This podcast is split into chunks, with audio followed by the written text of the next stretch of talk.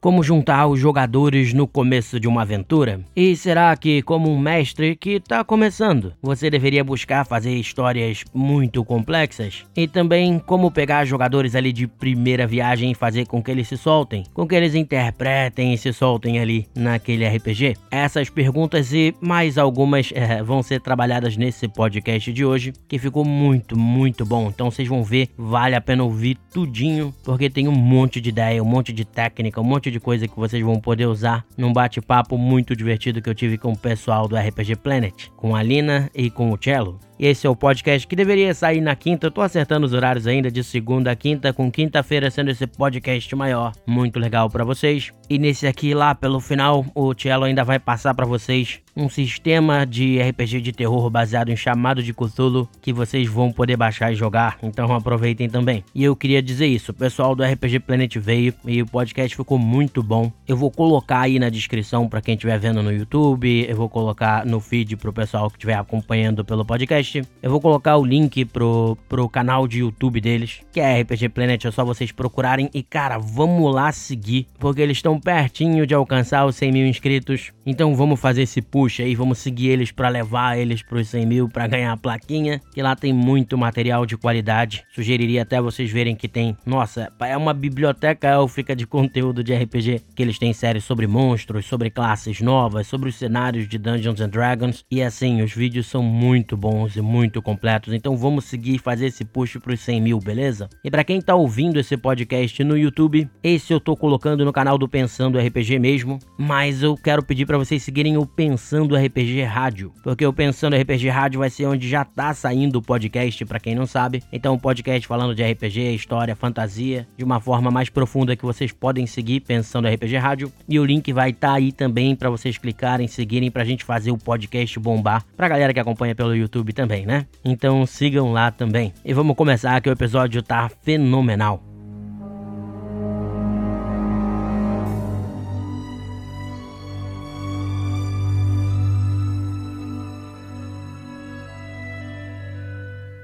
Bom, a gente vai começar com as perguntas, né, que eu separei. É, e eu tô aqui, como vou ter falado aí na apresentação, com a Lina e com o Cello. Então eu vou deixar vocês darem um alô aí pra galera, para depois a gente já ir direto para as perguntas. Fala aí, galera do RPG Planet. Alô, fala, fala, Léo. Obrigado por nos receber aqui. E manda pergunta aí. Fala oi aí, Lina aí, Léo, estão super animados para responder essas perguntas aí que a gente já viu, já que são bem interessantes e que eu acho que vai dar bastante pano para manga. Pois é, vai ser legal. É, e eles devem vir mais vezes aí também para participar. Então, pro pessoal que curte eles, sabe que eles vão estar tá respondendo perguntas aí de vez em quando. Mas eu vou começar com a primeira, que é da M. Eduarda Massa, que eu não sei qual o primeiro nome, qual seria, não vou tentar adivinhar, mas é, a pergunta é como você costuma juntar personagens no início de uma campanha que começam separados. E aí o Thiago tinha mostrado um interesse maior nessa pergunta, então eu deixo ele começar falando, aí depois a Lina fala, depois eu falo, depois a gente vai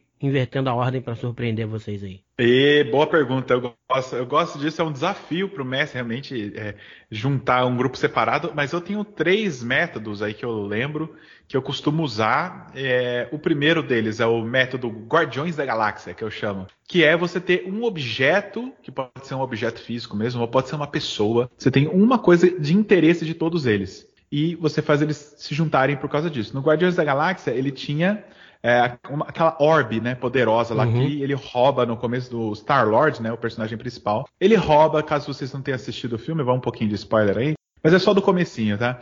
Aí brincadeira, pra achar que é spoiler isso aí, mas vai lá.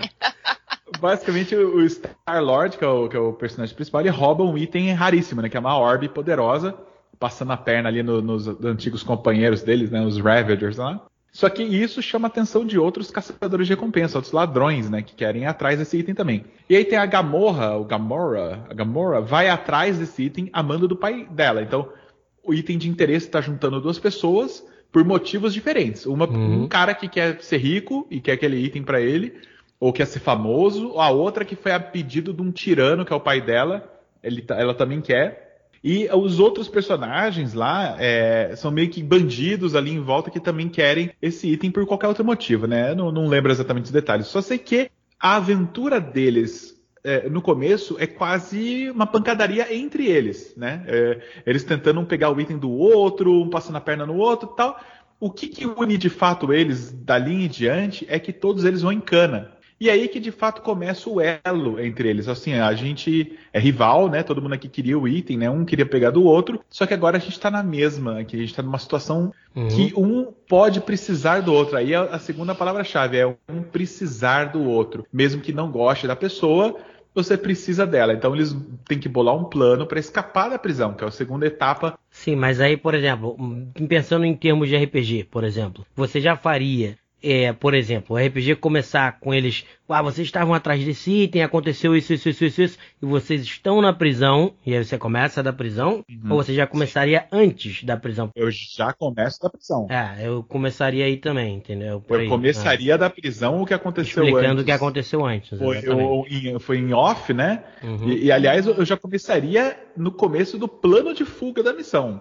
O, o, plano já até foi elaborado, entendeu? Vocês já estão uhum. executando o plano, o plano de missão e aí começaria na, a, a, história em si, né? E aí o, o, terceiro passo seria aí criar um elo emocional entre eles. É você ver que aquele cara que queria te matar algum tempo atrás, na verdade, ele não fez por mal. Ou então ele é um cara de gente boa. E que vocês conseguiram superar essas diferenças e, e viram que trabalham bem juntos e talvez seja um lucro todo mundo ali permanecer junto por um tempo. Então, e essa terceira etapa exige um pouco da vontade dos jogadores que façam isso acontecer. Mas como tá tudo ali na, todo mundo ali na mesa para jogar, eu acho que os jogadores devem dar uma forcinha também para entender que é um jogo coletivo que eles precisam fazer isso acontecer. Então, esse é o método Guardiões da Galáxia aí. Uhum. O segundo método é o método Dragonlance. Cara, o grupo está se encontrando porque eles já se conhecem e eles marcaram de se reencontrar depois de cinco anos numa taverna X para contar histórias do passado. Só que aí surge um perigo e aí, por coincidência, bem na noite que eles se reencontraram. Então, as histórias do passado dos jogadores você pode até deixar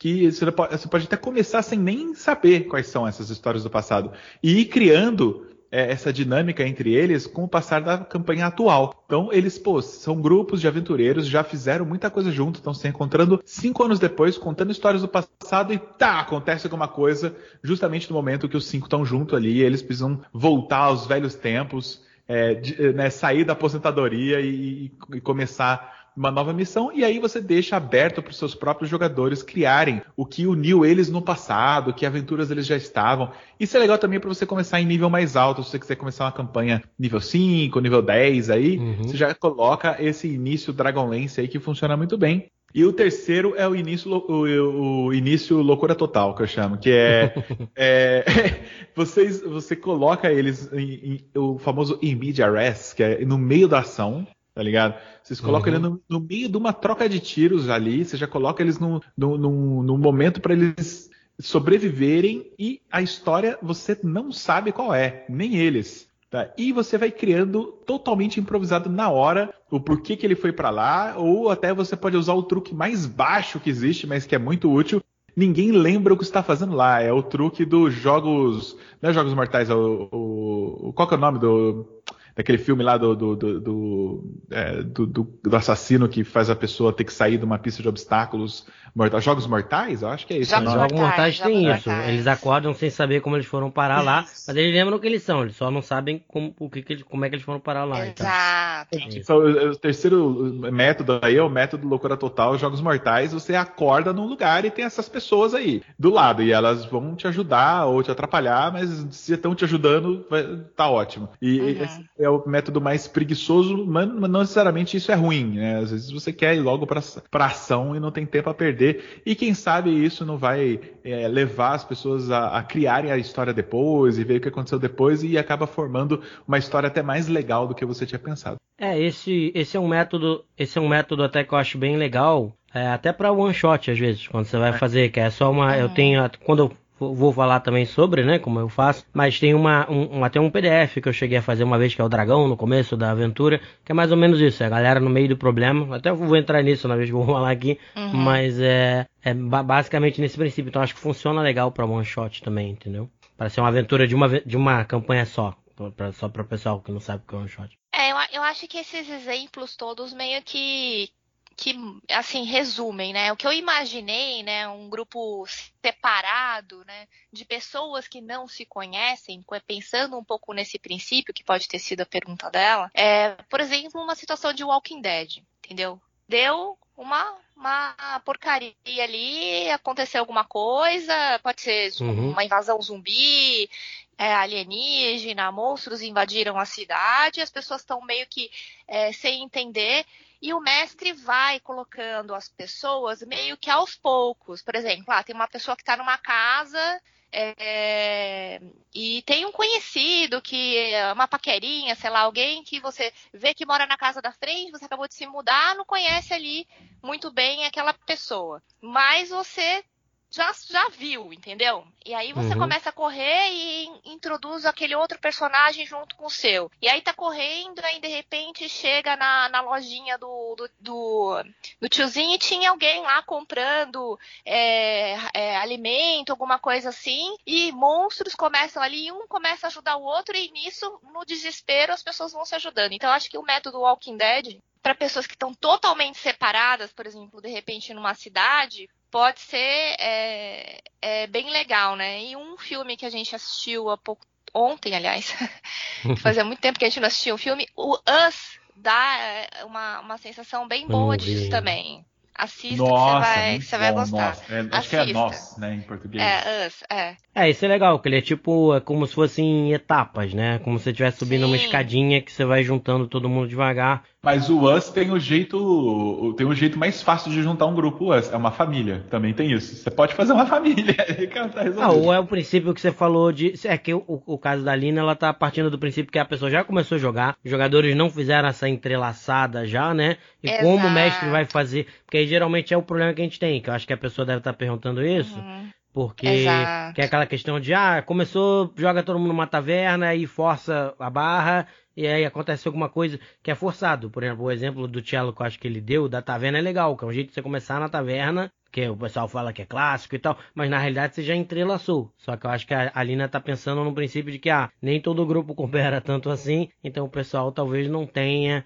é, combinado uhum. já as coisas, né? Mais ou menos esse Exato. princípio. Mas assim, a dica que, que eu dou, é, pensando no, no, início de campanha, né? Se você quer jogar uma mesa com, com bastante gente e você não conhece muito bem, nas primeiras conversas ali no, no, no, na, no grupo, né? Tenta pelo menos pegar uma pessoa, porque às vezes você não tem tempo de fazer uma conversa, as pessoas não conseguem organizar, uhum. né? Tempo para falar todo mundo junto e criar e fazer as construções seus personagens. Mas aí a pessoa fala, ah, tô querendo fazer um personagem assim. A outra pessoa fala, ah, tô pensando em fazer um personagem assado. Pelo menos faça a ligação com um personagem. Cada um faz a ligação com um personagem. Que isso já meio que ajuda, entendeu? Ajuda na construção uhum. de toda a campanha. Eu geralmente, é até engraçado porque no canal o pessoal falou assim: Nossa, você sempre faz ligação com o Bob, com, com, com outro jogador que é o, que é o, é o Bob. Sim, porque eu jogo com ele há 15 anos, entendeu? Tipo, uhum, então, é, eu já tenho já um, um, Eu já conheço ele, eu já conheço o estilo de jogo dele. Então, às vezes você. Foi padrinho do casamento. Foi padrinho, meu padrinho de casamento. Então, Aí não tem você como, né? é, é, faça, de repente, uma dica, né?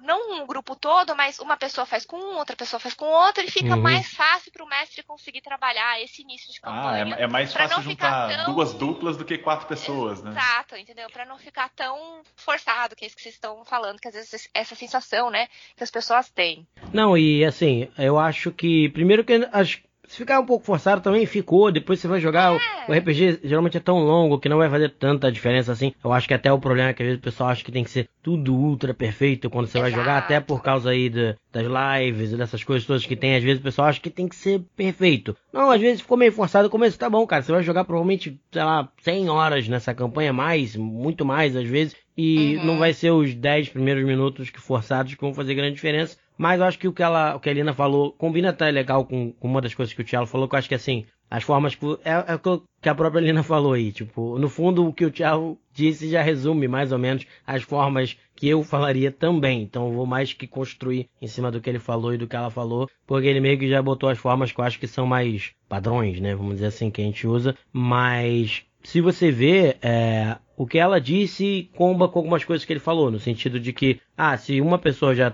já fez com outra, e geralmente eu faço isso, até estimulo alguns dos meus personagens, pô, seu personagem é mais ou menos assim, assim, pô, de repente esse seu clérigo que trabalhava aqui, o nobre lá que ajudava ele, pode ser o mago aqui, não sei o que, você ajuda os próprios jogadores a se juntarem, vamos dizer assim, porque aí depois, justamente, mesmo que é, não tenha um evento que vai juntar todos eles, é mais fácil de você poder juntar, que nem o Thiago falou, de você ligar, ele falou que a parte mais difícil é você criar a conexão emocional. Se alguns já tem entre eles, é bem mais fácil você achar um outro motivo uhum. para esses dois se juntarem com aqueles dois, porque é só um motivo só que você precisa inventar em vez de quatro, sei lá, como mestre, entendeu? Então acho que facilita. E a conexão emocional, o que é muito legal é o seguinte, às vezes a conexão emocional ela é tão simples que tipo, numa catástrofe, só de você saber que aquela pessoa era da mesma cidade que você, uhum.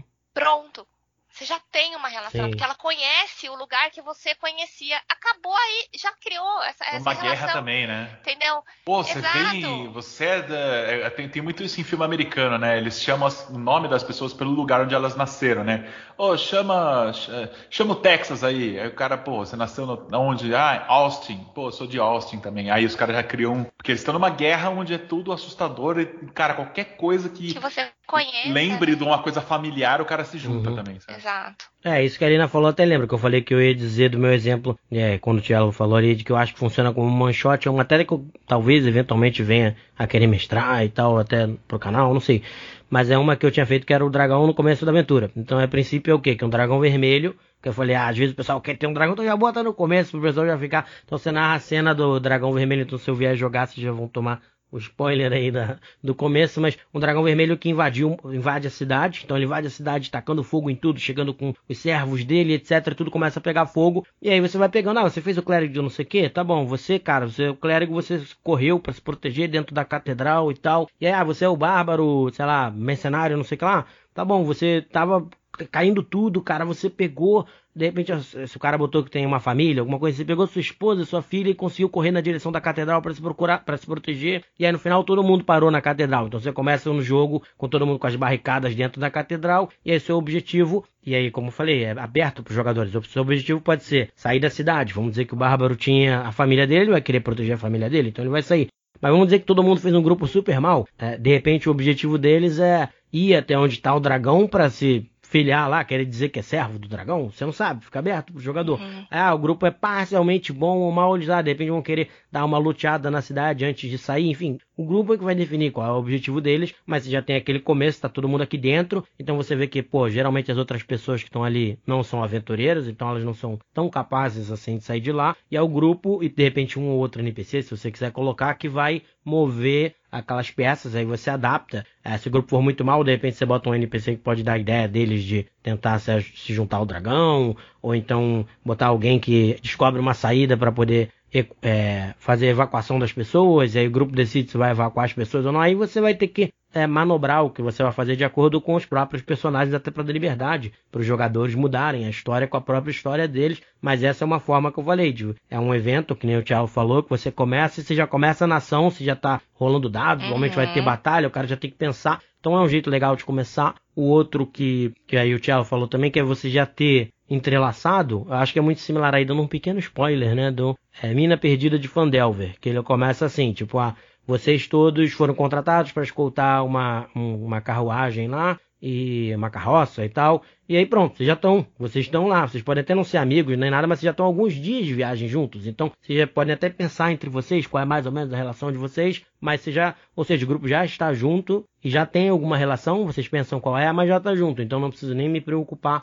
É, se você não tiver um grupo uhum. tão, tão é, que vai fazer esses entrelaçados e tal, você pode fazer isso que nem da de jogar na, na ação, que nem o dragão que eu falei, ou se você tiver o pessoal que está disposto, você, você pode conversar. Eu prefiro hoje conversar com os jogadores já começar ou com todo mundo já se conhecendo, ou então nessa situação que eu falei do dragão, quando é aquele RPG que geralmente quando a gente está começando a mestrar, acho que acontece muito, né? Cada um faz o seu personagem, aí você demora às vezes uma hora e pouco, sei lá, da primeira sessão só para aquele personagem ir até a taverna, e aí o outro personagem foi para a taverna, e aí eles sentaram, e aí ficar forçando para eles conversarem, e então É, eu prefiro usar muito. esses métodos que a gente falou, entendeu? Eu posso dar uma dica aqui que eu lembrei? Pode. O, o tem muito do, do personagem é, lobo solitário, aquele estilão Wolverine, uhum, é o uhum. cara que resolve sozinho, que é uma coisa muito tentadora de se jogar e é realmente um personagem muito legal. É, e eu não tô falando para não jogar com um lobo solitário, não, com esse tipo de personagem. Eu acho que dá para você jogar.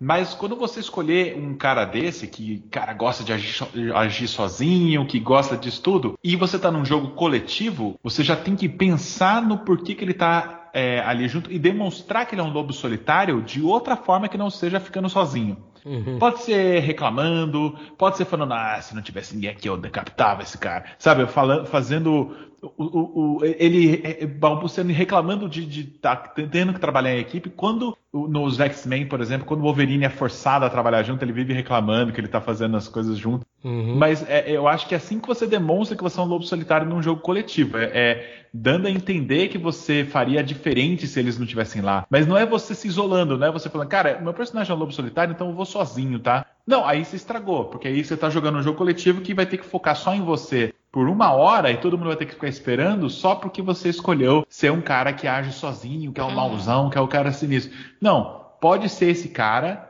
mas escolhendo esse cara também é sua responsabilidade de falar o porquê que ele tá junto e porquê que ele vai permanecer junto apesar de ser um lobo solitário. Então, voltando ao, ao Wolverine, ele ficou muito apegado a, a, Jubileu, por exemplo. Então, o cara, cara, normalmente ele abandonaria esse grupo e ia fazer a coisa por conta própria, mas ele se apegou àquela pessoa e ele olha para trás e fala, puta, não posso ir embora porque eu não sei se essa pessoa vai estar em segurança ou não. Então ele continua ajudando o grupo, entendeu? É, no começo também. No começo ele fica por causa da memória dele lá, por exemplo, o filme. O primeiro filme, Isso. ah, o, o gancho é que ah, ele vai ficar com o professor Xavier, porque é por causa da memória que ele, que ele quer ter acesso. Quer. Ah, exatamente. Então sempre tem. Isso é bem legal, cara. Nunca, nunca tinha pensado nessa dica, mas é uma dica muito boa. Tem um outro sistema que você pode jogar como lobo solitário mesmo, que aí é aquele que o mestre vai ter que ficar pipocando entre um jogador e outro, mas a maioria uhum. dos sistemas é o mais famoso que é o Dungeons and Dragons, não foi feito para isso, nem equilibrado para isso. Então eu lembro que um, eu fiz um vídeo que era exatamente isso. É o lobo solitário que é demais, exagerado. Nunca tá junto, nunca faz nada junto, isso é um problema mesmo no jogo. Então acho que foi uma dica bem legal aí pro pessoal. Ah, eu, eu acho que um último ponto, aí saindo um pouco de D&D, uhum.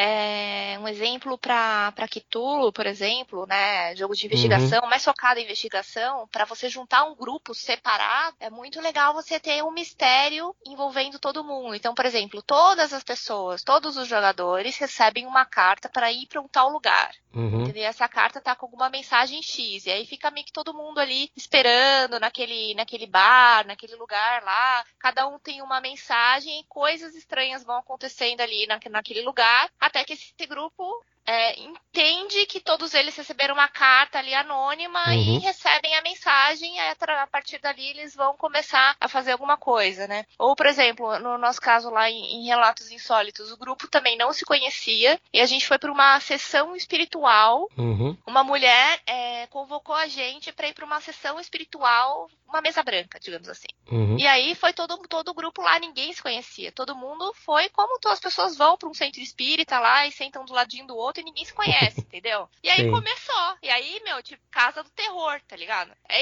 isso. Depois sim, começa sim. a acontecer sobrenaturais e tá ali o grupo e o grupo vai se unir de alguma forma. Então, aí eu, eu acho também bem legal. Acho que foi essa aí até que é, pra quem não sabe, a campanha que eles estão jogando lá no canal, né, do RPG Planet, que vocês podem assistir. Uhum. Se eu não me engano, eu tava assistindo essa ao vivo, eu acho. Que até eu apostei no jogo do bicho de vocês lá. Ah, sim, isso foi, do coelho.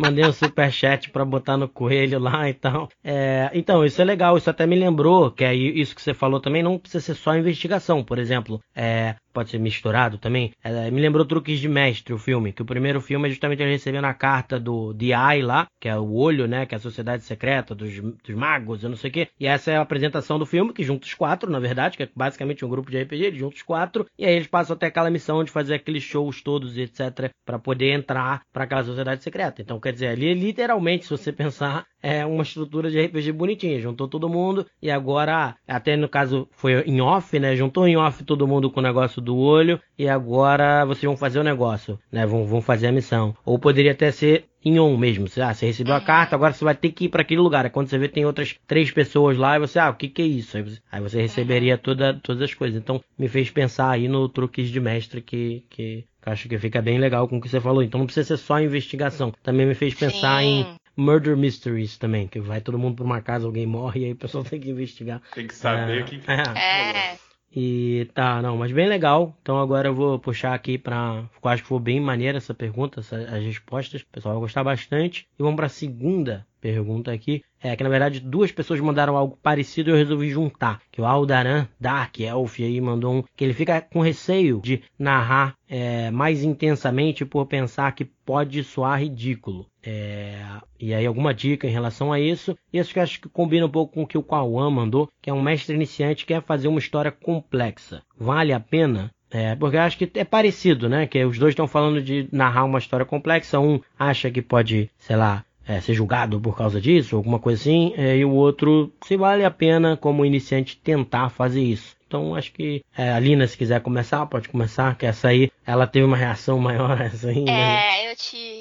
Porque é, é assim, eu sou uma pessoa é muito tímida. Muito, Uhum. muito tímida. Mas eu gosto de teatro. Olha só que interessante, né? Uhum. E fui fazer teatro. E, e tudo mais. Então eu acho assim. é, Eu acho que a pessoa tem que se divertir, entende? Uhum. Tipo, se ela acha que ela tá se divertindo fazendo uma voz, se ela vai divertir as pessoas e tal, meu, se joga, sabe?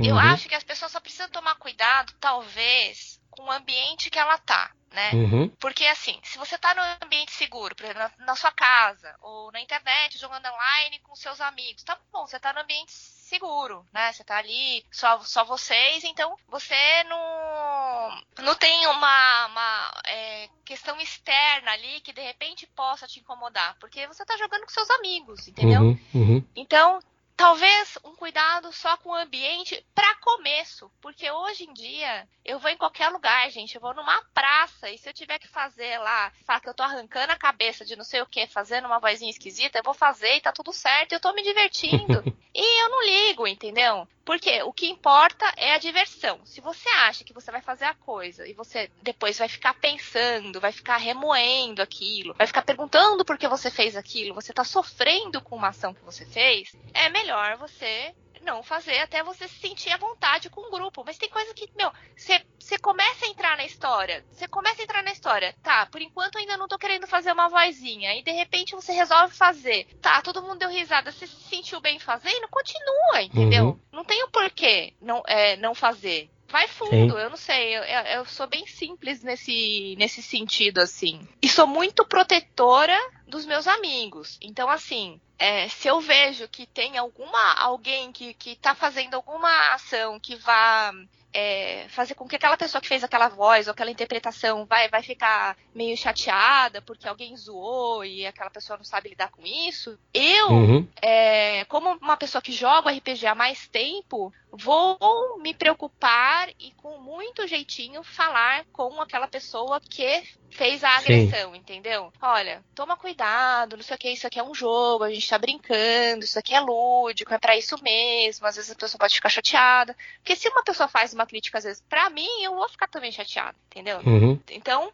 tudo tem que se ter empatia, né? É uma coisa que a gente precisa exercer bastante no RPG, é a empatia também, né? O outro tá ali pra se divertir, eu também tô aqui pra me divertir, então, por que que eu vou ferir o outro com comentário, às vezes, que não, não vai dar em nada, né? Então, eu acho que tem a questão da, da pessoa se sentir à vontade e também tem a questão do grupo, é, sempre pensar que você tá ali pra se divertir. E abraçar o outro. Se o outro tá se divertindo fazendo a voz, cara, vai- vão sair coisas tão engraçadas que você vai lembrar pro resto da sua vida, entendeu? Vozes, por exemplo, o Jax, Uhum. que é, uma, um, que é um dos personagens do Sherlock. Meu, ficou marcado. Ele fazia aquela vozinha assim. Faz uma voz do Jax aí, amor. Qual que era a voz do Jax aí? Vimac! É. Ô, Vimac! Socorro, Vimac! Vê se você me ajuda aqui, Vimac! Cara, era muito legal, era, era divertido ouvir ele fazendo a- aquele personagem dele, entendeu? E ele tava ali curtindo, criando. Tá tudo certo. Eu acho que as pessoas têm que entender que RPG é um jogo lúdico, né? E se você não se sentir bem, ok. É, o que você falou, acho que é, é bem legal, porque também faz pensar nessa questão, que eu acho que é importante. É que é muito importante o grupo com quem você tá jogando também. Porque RPG tem muita toxicidade e tal. Então, eu sempre falo isso, se você tiver com um grupo que a galera é tóxica, a galera não aceita isso e tudo, por mais que às vezes você, pô, mas aí eu não vou ter com quem jogar, ainda assim é melhor não jogar, entendeu? Esse cercar de pessoas que você vai se sentir bem, que você vai se sentir tranquilo para poder fazer essas vozes e etc. Com certeza é saber do, o, ter, ter essa confiança no grupo. É, outra coisa, contar histórias é uma habilidade. Como qualquer outra habilidade, você vai melhorando com ela com o passar do tempo. Não se coloca essa pressão, né, logo de uhum. cara de dar uma, um grande show, uma grande performance de contação de história. Cara, é, contar uma piada é difícil, tá ligado? A, a Lina contando piada é excelente. Eu sou aliás. péssima. eu não sei contar piada, não me peçam pra contar piada. Contar piada é, é, é, mais ou menos isso. Você põe uma intensidade numa coisa e você tira em outra e você faz ser engraçado porque você brinca com o inesperado. A pessoa esperava uma uhum. resposta, veio outra. Então, ter o timing dessas coisas leva tempo e leva prática, né? A Lina não é boa de piada porque ela não conta muita piada, mas se ela começasse a contar piada uhum. toda hora, ela seria ótima nisso. É, e mesma coisa com narrar, mesma coisa com contar histórias, né? Nem de RPG só que eu tô falando, né? É, é, uma, é uma coisa que leva tempo. Então, quanto mais você praticar, melhor você vai ficar. Não tem, não tem muito como errar. Agora, timidez é, é normal e eu acho que você não precisa fazer voz, você não precisa Exato. Uhum. fazer trejeitos. É, se você é, narrar, até quando você está jogando, você pode falar em terceira pessoa e não tem problema. Meu personagem faz isso, meu personagem fala aquilo. Você pode usar esse artifício porque as pessoas vão imaginar aquele personagem fazendo o que você está falando, mesmo que você não faça a voz. Tem muita gente que torce o nariz para isso, acha que isso é ruim. Eu não acho isso ruim, não. Eu acho isso uma, um bom caminho para quem é, tem, tem timidez e quer ser o, o, um cara que controla o personagem, não um avatar do personagem, entendeu? Uhum. Daí o cara, cara, pô, o cara, sei lá, é um, um, um cara que tem uma voz zona grave e tá jogando como uma fadinha, uma, uma, uma mocinha, uma fada do sexo feminino, tá ligado? Ele, ele não vai ter que. Ele vai ficar o jogo inteiro fazendo aquela vozinha.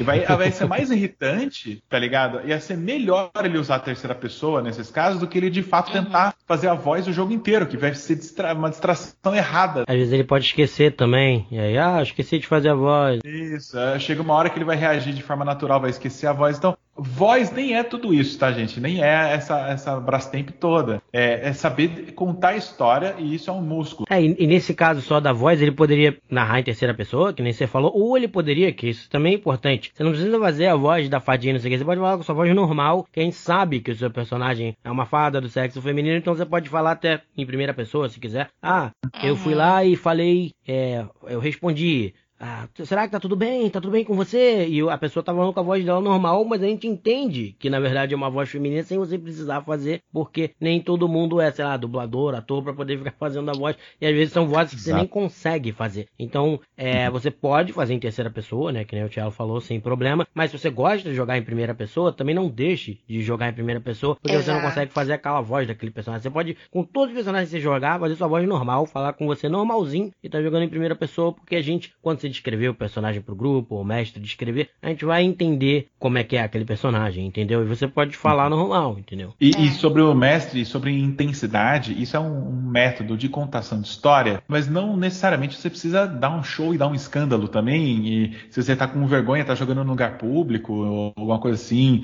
e, e, e você tá tímido, né? Tá com uma, uma, timidez, você ainda consegue implementar mudanças de ritmo, é, mudanças de, de velocidade da, da voz, respiração e tudo mais, de forma a aprender prender seus jogadores que não necessariamente é aquela, né, aquela ópera, né, que você uhum. precisa declamar na, na, mesa, fazer gestos, não. Você pode. É, é, eu acho interessante você não ser uma, um cara meio é, monotônico, né? Que fica no mesmo tom, narrando sempre igual assim. Agora vocês abrem a porta e você encontra é, não, beleza, isso aí eu vou, eu vou dormir. É, mas você também não precisa, né, ser um, uhum. Um ator de teatro, né, projetando a voz pela sala para as pessoas te ouvirem. Se você tiver tempo para ir aperfeiçoando essa capacidade de contar histórias, você vai conseguir naturalmente ficar, ficar uma pessoa cada vez mais interessante narrando. É, e, e eu acho assim, né, se não é uma pessoa que é, é tímida, né, e quer fazer, e, por exemplo, nunca é, fez, acabando essa, essa, esse período aí que a gente está passando difícil, de isolamento social e tudo, né? Procure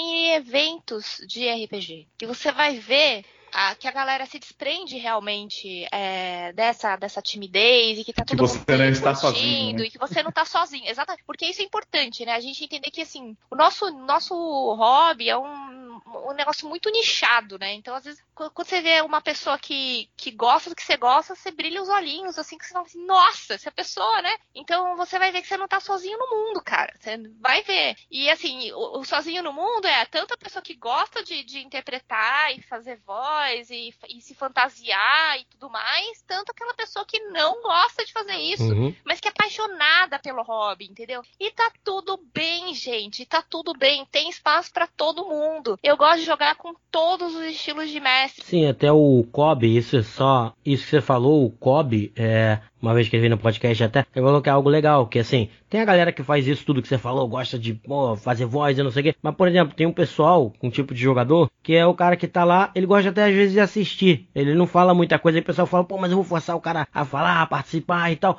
Mas não, às vezes ele é uma pessoa que tá amando, né? Que tá amando tá ali, ver o pessoal jogar, ver o pessoal interpretar e gosta mais às vezes de assistir do que ser protagonista no jogo ou qualquer coisa. E como você falou, tá tudo bem, não tem problema, é o estilo daquela pessoa, é só respeitar e deixar a pessoa jogar como ela quer jogar entendeu? Devagar, talvez ela vá Exato. se soltando, não sei, entendeu? Exato. Eu acho que a gente tem que abraçar todo mundo e respeitar todo mundo. O RPG é um jogo colaborativo, é um jogo cooperativo, né? Por, por natureza. Então a gente deve agir dessa forma, né? Então a, única dica, cuidado é o ambiente onde você tá. Você tá na sua casa, é, se você tá é, num grupo fechado jogando online, mas com seus amigos ali, você, você fica mais à vontade para fazer que você quiser, entendeu? É, e quando você for pra rua, você vê quando você tiver mais à vontade para fazer essas interpretações que você fizer, você vai ver que não, é nada incomum que as pessoas fazem isso mesmo e tá tudo certo, entendeu? Vai em ambientes que é, vão te acolher com relação a isso, né? Tem muitos lugares que você pode ir. É, até porque isso é uma coisa que é do cérebro do ser humano também. Você vê que as Sim. pessoas.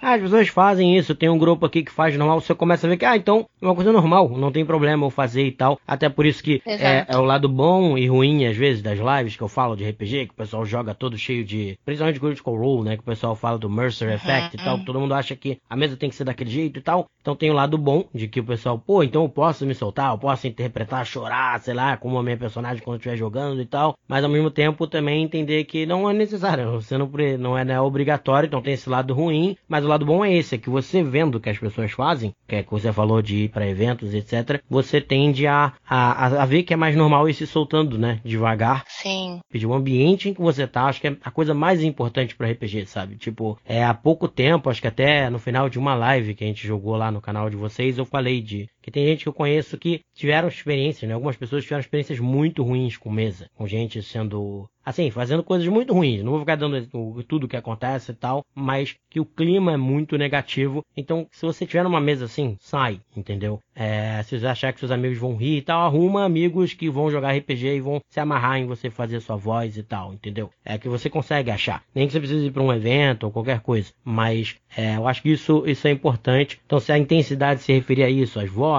e ou a narrar mexendo a mão, mexendo o braço, falando alto, qualquer coisa, é, acho que não tem problema. E acho que é bom lembrar o que o Thiago falou, porque é uma coisa que eu sempre falo também. É, justamente errando, até falei isso acho que no podcast da semana passada, é, que eu falei exatamente que o RPG é errando que você aprende. Então, às vezes você vai começar, que nem o Thiago falou ali, é, vocês foram para uma caverna e ela tava meio escura. Às vezes você vai começar assim, narrando monótono e, e às vezes sem conseguir puxar as palavras que você precisa para narrar, vai ter dificuldade em descrever e tudo bem, normal. Aí entre uma sessão e outra você pensa, você vai evoluindo, porque qualquer coisa é uma habilidade. Com o tempo você vai melhorar se você estiver jogando e tiver humildade, que é o principal, de entender que você sempre pode melhorar, porque aí você vai sempre melhorando, entendeu? Falando em humildade, nós estamos aqui dando essas dicas, mas muito temos muito que melhorar. Uhum. Nossa, Nossa meu, muito. Uma uhum. coisa que eu reparei que meu vocabulário tá patético, assim, eu não consigo eu não consigo usar as palavras certas, eu fico falando tchutchu. Fala, ah, você, você, viu aquela porta que tem aquele negócio, sabe aquele negócio que tem porta, que você gira, que é aquele, aquele tchutchuzinho que fica lá, tipo, esqueci maçaneta, sabe?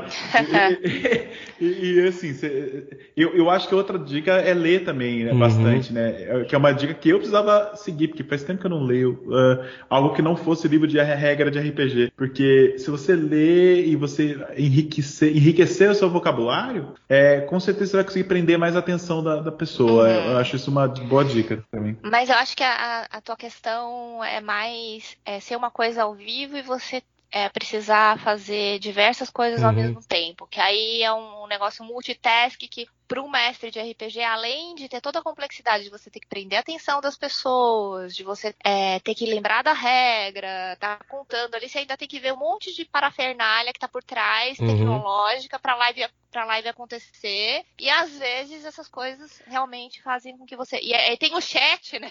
Que você fica lendo, moderando e fazendo não sei o quê. Então, realmente dá um desconto aí, porque é normal isso daí. Sim. E para você também, que às vezes esquece tá fazendo live, normal, gente. São muitas coisas pra gente ver ao mesmo tempo. Sim, até porque os estudos mostram aí que essa multitasking não existe. Na realidade, você faz, quando você faz múltiplas coisas, os estudos demonstram que você faz todas elas bem pior do que você estivesse fazendo uma só. Então é óbvio que se você tiver que mestrar, que nem a gente falou, eu dei o exemplo do Matthew Mercer lá. O Matthew Mercer, ele tem uma equipe toda lá, ele tá sentado, ele só senta o rabo dele lá e mestra. Ele não precisa se preocupar se a live caiu, se não caiu, se alguém mandou superchat, se não mandou, não sei o que. Não precisa se preocupar nada disso. Então é óbvio que ele vai ter uma capacidade de se concentrar na tarefa que ele está fazendo bem maior. Uhum. É, então isso é só, só, é só um adendo, não tem nada a ver com a pergunta, mas é, é um adendo interessante. Uma coisa que tem a ver com a pergunta é, e que eu estava pensando com relação à complexidade. Aí já começa então, já, já manda, pode mandar. Bom, falando da complexidade, né? É, eu acho assim, toda pessoa que vai mestrar RPG, né, tem um prazer a mais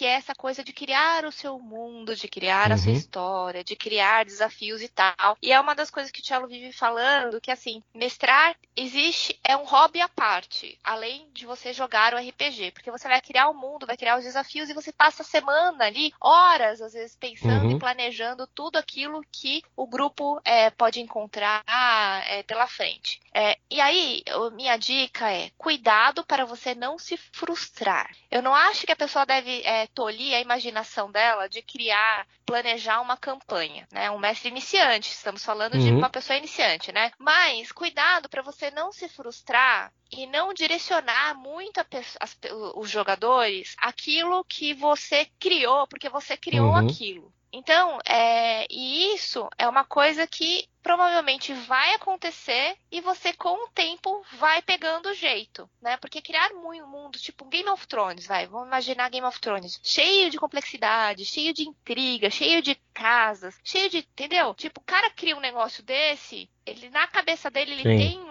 mundo de coisas que vai acontecer e que às vezes não vai acontecer. Uhum. Então, é, é, cuidado com essa frustração é muito importante, né? Saiba que você vai se frustrar, que é natural, porque nem tudo vai acontecer da forma como você imaginou, mas com o tempo você vai aprendendo e vai aprendendo a adaptar esse mundo aí que você criou na sua cabeça às coisas que os seus jogadores estão fazendo, né? Então, às vezes você não tinha pensado nisso, mas você adapta. Alguma coisa que você tinha colocado em outro lugar na sua campanha, você coloca para esse caminho uhum. que o pessoal tá fazendo, para ser uma coisa legal para você também. Então, uma das coisas que, é, que, que, você falou que eu achei bem legal é que você tá falando que você vai criar suas coisas e, e fazer elas crescerem, mas acho que exatamente como você tá dizendo aí, com o tempo, eu acho que vocês todos, vocês dois vão se identificar com isso, você vai aprendendo a gostar ainda mais de de o que que acontece com o meu mundo, com as coisas que eu criei, quando os jogadores começam a fazer as coisas deles lá. E aí você vai começando a colocar coisas que os jogadores estão botando na história deles ou nas ações deles, que vão mudando o seu mundo também. Então, coisas que tinha pensado que ia ser assim, de repente não é mais assim, porque um jogador puxou um gancho aqui que eu achei legal, sabe? Então, acho que você vai começando a aprender a gostar de ver os jogadores brincarem e mudarem o seu mundo e vai mudando, acho que vai se tornando mais divertido até do que você contar a sua história, entendeu? Pelo menos acho que vocês talvez se identifiquem com isso. A minha visão disso é que, assim, o RPG é é uma coisa completamente diferente de, de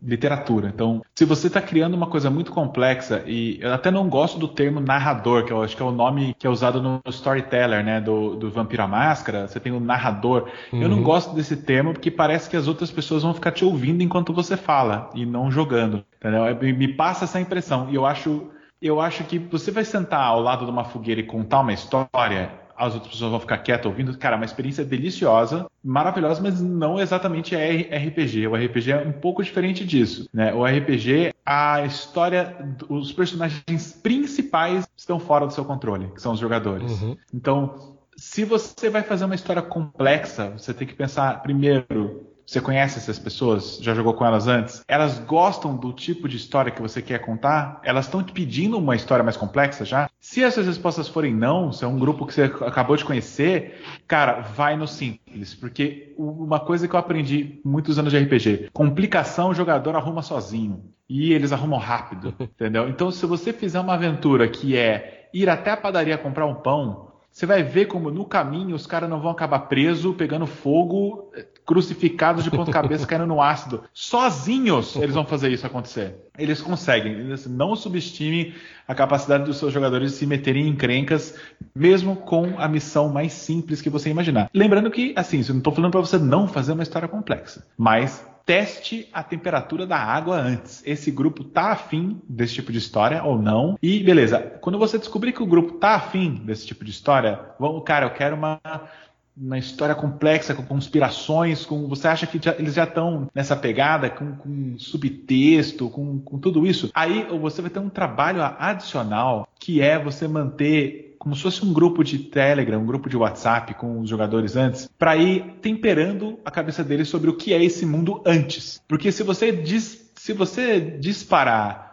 uma hora e meia de informação sobre o mundo, com todo mundo sentado na mesa pronto para jogar, é, é problemático. Você vai perder tempo de jogo Entendeu? Aí, aí que é legal você fazer grupo de e-mail, fazer fórum, fazer alguma coisa em que as partes, digamos, de criação de mundo vão se revelando e outra, e revele a complexidade aos poucos. A complexidade não precisa começar complexa, ela pode ser o primeiro, parecer primeiro simples, ser um probleminha simples que vai se tornando complexo. É, eu acho isso também bem importante, você é, não jogar todos os caminhos do labirinto de uma vez só, porque isso paralisa os jogadores excesso de opções, excesso de caminhos, excesso de complexidade, excessos de histórias a seguir, excesso de side quests para se desvendar, isso tudo é um problema, é um pepino que paralisa. O jogador fica como aquela pessoa que está diante de uma folha em branco e não sabe o que escrever ali, sabe? Tem esse impacto também. Então, é, eu acho que a história complexa ela tem que ser regada e como se fosse uma planta que vai crescendo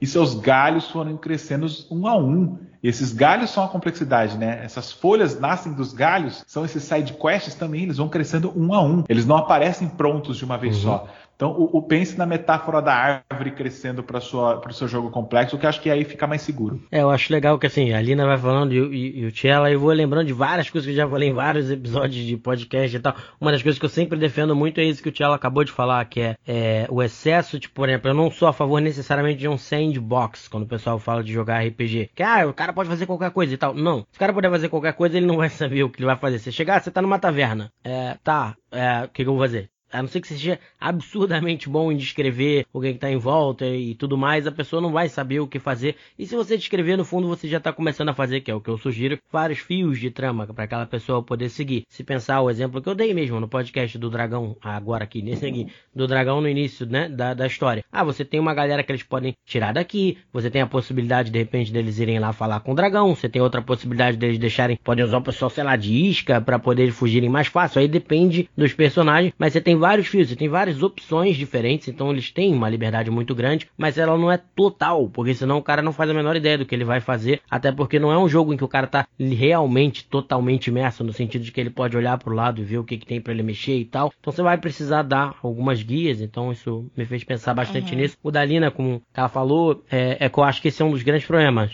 Ego é o maior problema do RPG. Então, assim, na minha opinião, é, eu acho que a melhor qualidade que você pode ter no RPG é o altruísmo, que eu tô fazendo isso para todo mundo se divertir e eu fico feliz quando tá todo mundo se divertindo junto. O ego geralmente é o oposto disso, que aí é o que a Lina tava falando. Se você se apaixonar demais pela sua história, você tende a cair no railroad, que a gente fala, que é aquela linha que não importa o que os jogadores façam, sempre vai acontecer aquilo, e aí depois de um tempo o jogador começa a ficar de saco cheio, que ele fala, ah, que, eu posso falar o que eu quiser com essa personagem aqui que não vai fazer diferença nenhuma. É, mas como a Lina falou que eu achei legal, eu também defendo essa ideia, vai acontecer. Se você estiver começando a jogar, acontece com todo mundo, de você começar meio railroad, porque você tem a sua história e tal. E aí, como o Thiago tinha falado, com o tempo você vai aprendendo a não fazer isso. Que até me dá aquela ideia de pensar sobre complexidade. Porque, por exemplo, tá falando que você quer fazer complexo? Legal. Eu acho que mesmo começando, você pode tentar fazer. Mas uma coisa é entender o que, que necessariamente é complexidade. Porque às vezes você fazer o simples exige você saber muito mais sobre aquele tema do que você é, fazer o complexo. Então, é,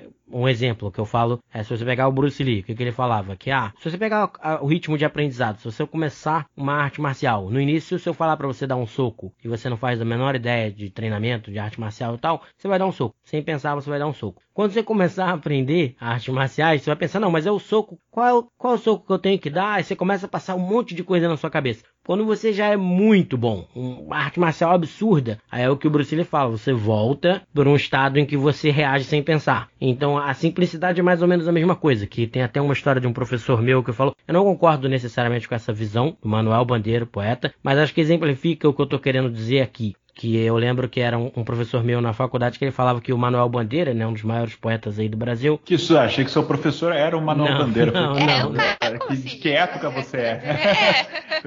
ele via o ele via o Manuel Bandeira passar na frente deles todo dia, indo comprar alguma coisa, né, ali. E aí ficava aquele grupo e falava, caraca, o Manuel Bandeira, Manuel Bandeira. Aí um dia eles criaram coragem de, pô, eu, a gente aqui, a gente escreve poesia moderna, que na época já era o modernismo, né? Então a gente escreve as poesias, a gente pode mostrar para você? Aí ele falou, aí eu discordo aqui um pouco, que a gente tem grandes poetas que não tem isso, mas é só para entender a ideia, né? E aí o Manuel Bandeira falou para eles: "Não, não tem problema, eu posso ler os poemas de vocês, mas para um poema que vocês quiserem me entregar de modernismo, que ele fazia parte do modernismo, vocês têm que me entregar dois sonetos." Ou 10 sonetos, um negócio assim. O que ele estava querendo dizer é que o modernismo é, era justamente quebrar as regras. E você escrever, às vezes, sem, não precisa escrever, não, não, necessariamente precisa de rima, não precisa de todas aquelas estruturas da poesia. Só que o Manuel Bandeira, o que ele estava querendo dizer, mas você precisa saber todas essas estruturas e dominar elas para poder criar algo que parece simples, entendeu? Eu não concordo com isso, que você tem uhum. alguns poetas que até não têm um nível de educação muito alto e são fantásticos,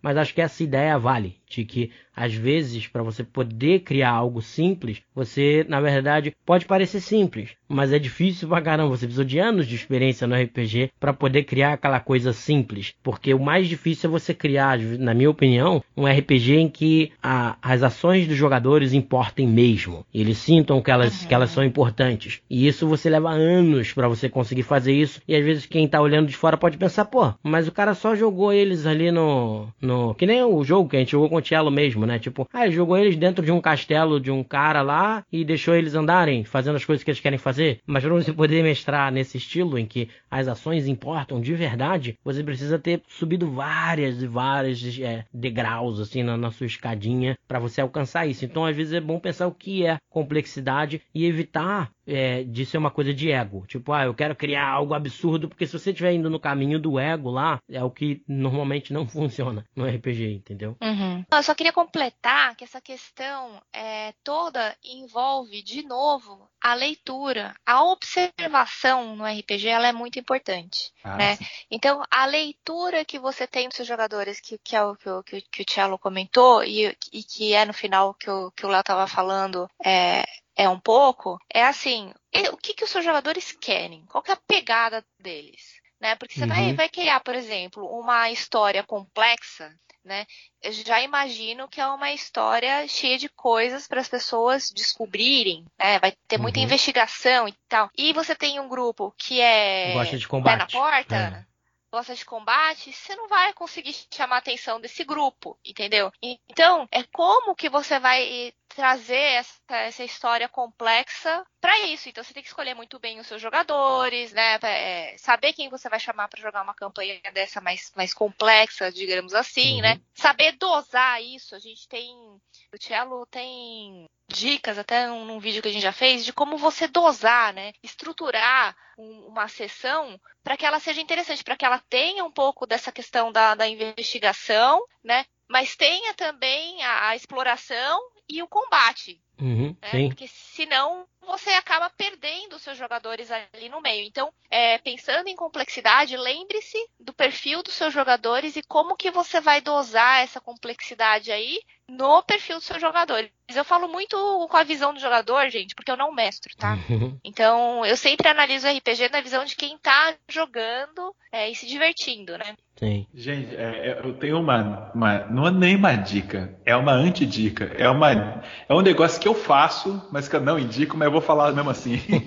É, às vezes, se você quiser é, fazer uma história. Faz primeiro a história simples. Tá? Faz a história simples. É uma. Pô, é um cara que precisa de algo, ele quer que você vá lá busque para ele, porque ele mesmo não consegue lá a história mais simples do mundo. Por exemplo, o cara é, tem uma aventura que eu estou escrevendo que é baseada naquele filme do Zack Snyder dos zumbis que tomaram Las Vegas. Só que eu fiz isso versão medieval. Tem uma cidade tomada por zumbis e um ricaço lá tem um tesouro lá que ele deixou para trás, porque ele teve que abandonar a cidade quando teve a invasão zumbi, tá? E esse tesouro dele ficou lá num cofre na casa dele e ele quer que pessoas vão lá. E ele quer uma coisa específica desse cofre. Ele quer um item só para ele e o resto de todo o dinheiro que ele tem, todo o ouro pode ficar com os aventureiros, tá? Isso é uma história, uma história simples, beleza? E no seu planejamento, você pode deixar como foi só isso mesmo. O cara é um cara honesto que vai é, fazer a parte dele e vai entregar esse tesouro pro resto do grupo e só quer uma coisa lá. O que é essa coisa que ele quer lá, nem você planejou ainda, tá? E aí você deixa a imaginação do seu grupo de jogadores correr solta. E deixa eles pensando o que será que ele tem naquele cofre. É, será que ele é confiável mesmo? Será que ele vai deixar a gente pegar o ouro? Será que ele tem esse ouro lá dentro ou ele tá querendo alimentar a gente pros zumbis? Será que ele quer. Que, o que ele realmente quer? E, e, e, aí, você rouba as melhores ideias de conspiração dos seus jogadores e usa contra eles.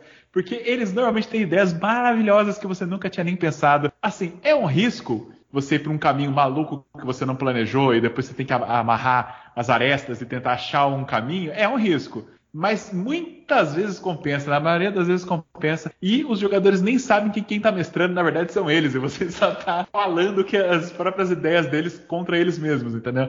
Já fiz muito, gosto muito de fazer isso, e normalmente no final dessa sessão a pessoa vem falar, cara, gostei muito, Tiago, puta ideia legal que você teve. Fala, cara, a ideia foi sua.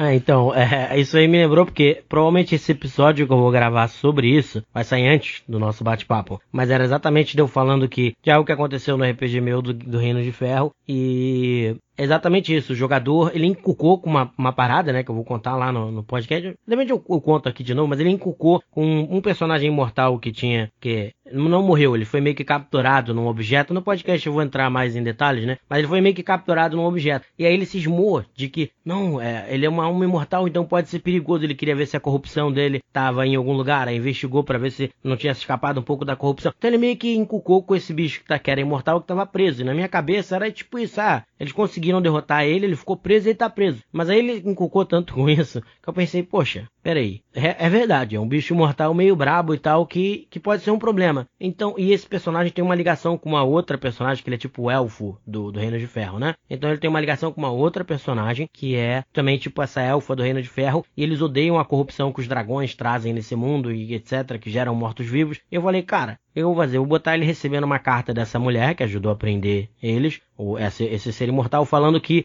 um grupo que é que tem dentro do jogo que é a retribuição de Skyra, eu acho, que, que odeia essa coisa de magia, de corrupção, não sei o que, tá buscando uma forma de como destruir permanentemente esse pessoal. E aí isso já dá mais uma linha que eu não sei se eles vão explorar imediatamente ou não, mas dá uma linha para ele explorar, que tem uma pegada emocional, porque é uma coisa que assola o povo dele, e usando a ideia dele, porque na minha ideia era só, ah, ele ficou preso, acabou, vamos para as outras coisas do jogo. Mas eu falei, pô, faz sentido, o cara tá tão intrigado com isso, eu vou botar uma linha emocional aqui, aí já imaginei, pô, vou criar é, esse pessoal que tem outro lugar no mapa, isso aí de repente pode gerar uma viagem para aquele lugar, então quer dizer, completamente uma parada que eu não tinha pensado, que se eles resolverem tomar esse caminho, pode se tornar o RPG e as outras coisas ficam para depois, entendeu? É, então, é exatamente mais ou menos isso que você falou, não chega a ser o ponto de roubar toda a teoria dele, mas ele jogou um input e eu usei. Uma outra que eu usei assim também foi do depois que a gente meio que acabou Storm's King's Thunder, não tão, então não tinha mais muito o que fazer. Só que eles tinham, pegam alguns tesouros, tem uma espada no D&D, que acho que é tipo, são nove espadas, que são de um dos reinos do, do Forgotten Realms lá. É, ou, acho que não é do Forgotten Realms, é outro reino. Mas enfim, são nove espadas. E aí eles meio que pegaram uma ou duas delas. Aí eles cismaram que de repente, se eles pudessem juntar as espadas, podia ajudar a derrotar um Kraken, não sei o que. Eu usei a ideia deles. Eu fiz isso que o Thiago falou. Ah, vou usar, agora já meio que já morreu aqui a, a campanha. Então a próxima etapa vai ser a missão deles juntarem todos os pedaços da espada e poder derrotar o bicho sinistrão no final. Então, então vamos embora. Aí eu usei a ideia deles também, entendeu? Então é uma coisa que você pode fazer. Entendeu, galera? Fica legal. E o pessoal adora, porque, pô, saiu deles mesmo, né? Meu, e, e, é legal fazer isso de um jeito, às vezes, que, que eles não percebam, mas uma coisa que você me. Uma coisa que me chama a atenção que você falou é de inculcar. Quando o jogador inculca com uma coisa que você não tinha planejado, uhum. eu acho que é uma boa mesmo você aproveitar e colocar alguma coisa ali só porque o cara encucou. Nossa, porque... eu sou a rainha de fazer isso, né? a Lina faz muito aí, isso. Cello revelando os segredos Nossa. dele agora pra Lina aí. Muito, agora... é, é, não, era, não é bom ela saber. Outra coisa, às vezes o cara, pô, foi numa sala, a sala não tinha nada demais. E o cara foi, cara, eu quero, eu quero tentar encontrar alguma coisa escondida. Aí o mestre fala, beleza, faz um teste de percepção aí. Aí uhum, você nem vai uhum. falar nada, não tem nada ali. O cara me tira um 20 de percepção. É, Coloca alguma coisa, sabe? Coloca uma coisinha. O cara tirou 20 de percepção, mesmo que não tenha nada planejado ali, coloca uma coisa que você nem planejou ainda. Coloca ali uma chave. Então, aí que, aí que você falou, cara, agora eu lembrei. Aconteceu uma aventura minha. O cara foi, ah, vou procurar pra ver se tem passagem secreta e tal. Era um corredor, não tinha nada. Mas aí ele rolou tirou 20. Eu falei, cara, ah, essa dungeon aqui tá meio parada. Não, não, gostei muito, que era uma aventura pronta, né? Eu não gostei muito de como funciona essa dungeon. Cara, você achou uma passagem. Eu vou achou uma passagem. Aí a passagem levou pra, pra um lugar subterrâneo. Aí eles descobriram uma civilização. Aí fui, foi tudo no improviso. Eles descobriram uma civilização antiga de gigantes e não sei o que. E aí eu criei no improviso uma dungeon. Então eles enfrentaram um gigante, fizeram um monte de coisa. Aí no final, depois eles conseguiram subir de volta pra superfície. Meio que retomou a, o caminho da aventura pronta. A história original. É, mas foi toda uma sessão que, tipo, foi porque o cara tirou um 20 e eu resolvi, ah, cara, vamos. Aí pronto, tem uma passagem secreta, já que você encocou que tem, tem uma passagem secreta. E, na verdade, na minha opinião, foi a melhor sessão é, do, de, dessa campanha foi a que eu improvisei é. o bagulho todo, entendeu? E isso é muito interessante, né? Porque a gente está falando sobre complexidade, né? E, e, eu acho que essa pergunta, eu não sei, assim, eu imagino que essa pessoa perguntou isso porque ela gosta muito de criar, uhum. né? E aí a gente está falando, na verdade, de criação, né? Que às vezes você pode não necessariamente ter criado uma coisa super complexa inicialmente, Exato. mas através das oportunidades que você tem no jogo, você tem essa, essa possibilidade de criar e criar coisas complexas a partir disso, né? Aos poucos você vai fazendo essa, essa é, trama é. toda. Então, isso é que é bacana, assim, é, não é, se cobre em ter que criar essas coisas complexas, e se é, você tiver oportunidade, você vai criando aí de acordo com, com o andar do jogo, né? Sim, é, é, que, que é a questão até do que o Tchau falou da planta. Ela vai, vai pegando outros, Sim, outros vai, vai se multiplicando ali os galhos e etc. E, e, entra nisso também, que é a questão que eu falei. Às vezes o simples vai gerar algo muito mais complexo, que é, que é, é o, o, exemplo que o Tchau e eu, a gente deu agora. Tipo, era uma sala vazia para ele, aquele o exemplo dele, no meio era um corredor que não tinha nada. Tem alguma coisa mais simples do que isso. Não, mas aí como o jogador botou aquele input de deixa eu ver se tem alguma coisa e tal, e ele tirou algo que é o 20, e você, pô, pra, como o cara já se anima porque tirou, ah, deixa eu ver. Às vezes eu não boto, mas às vezes eu boto. Tipo, deixa eu botar alguma coisa aqui legal. Surgiu uma coisa completamente inesperada e maior. Então, como eu falei, às vezes a complexidade surge do simples, e isso aqui que a gente falou, esses exemplos, mostram também como o RPG, no final, que é por isso que eu falo da questão do ego, você tirar o ego da conversa. Ninguém sabe quem criou realmente aquela história. Foi o meu jogador que inculcou, que criou, que me fez criar essa ideia de que agora tem um, uma sociedade lá longe que está pesquisando como destruir esses caras imortais etc. Que não tinha nada disso na história. Ou fui eu que criei isso? Mas eu não teria criado isso sem o input dele. Então, quer dizer,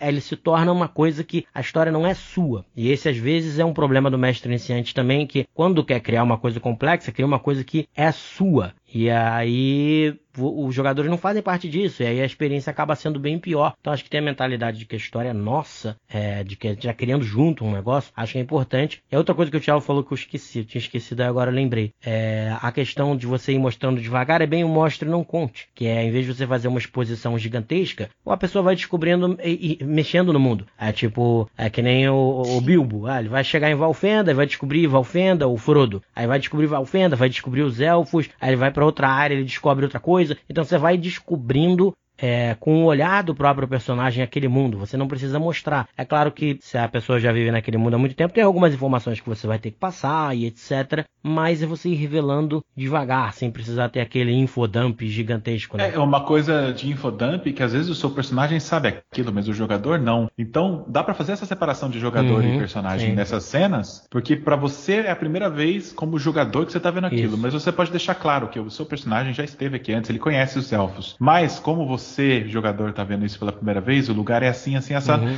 Então você mostrou na hora que ele chegou o que é aquele lugar e é uma informação que o seu personagem já tinha, mas que você, jogador, não sabia que ele já tinha e agora você está sabendo. É, então, tipo. Você evita o infodump também dessa forma. É tipo um símbolo, por exemplo. O cara chegou, tem um símbolo na árvore. Aí você narra o símbolo, depois você fala bem rapidinho pro jogador, ó. Você que tem, sei lá, história, não sei quanto, alguma coisa assim. Ou então faz o teste de história aí. O cara faz o teste. Ah, então seu, seu personagem sabe. Ó, esse símbolo significa que é um símbolo secreto dos arpistas. Os arpistas são uma sociedade secreta tal, tal, tal, tal. Quer dizer, você fez um mini infodump, mas como foi só rapidinho, porque é uma coisa que o personagem soube, se você pegar ao longo de toda a história, no fundo você tá meio que ainda assim, apesar de ter pequenos infodumps, você tá mostrando, porque é para onde o olhar do personagem foi, você revela aquela informação para o jogador devagar, mesmo que o personagem já soubesse. Você não precisa passar todas as informações que o personagem sabe antes. Então você vai fazendo devagarzinho, acho que funciona legal. É, é complexo, falar de complexidade é complexo. É, é, muito bom. Pois é. Agora, uma, uma das coisas mais complexas que eu já encarei de desafio é a famosa vocês encontram uma biblioteca. Ah, eu quero ler um livro, o que, que tem nele?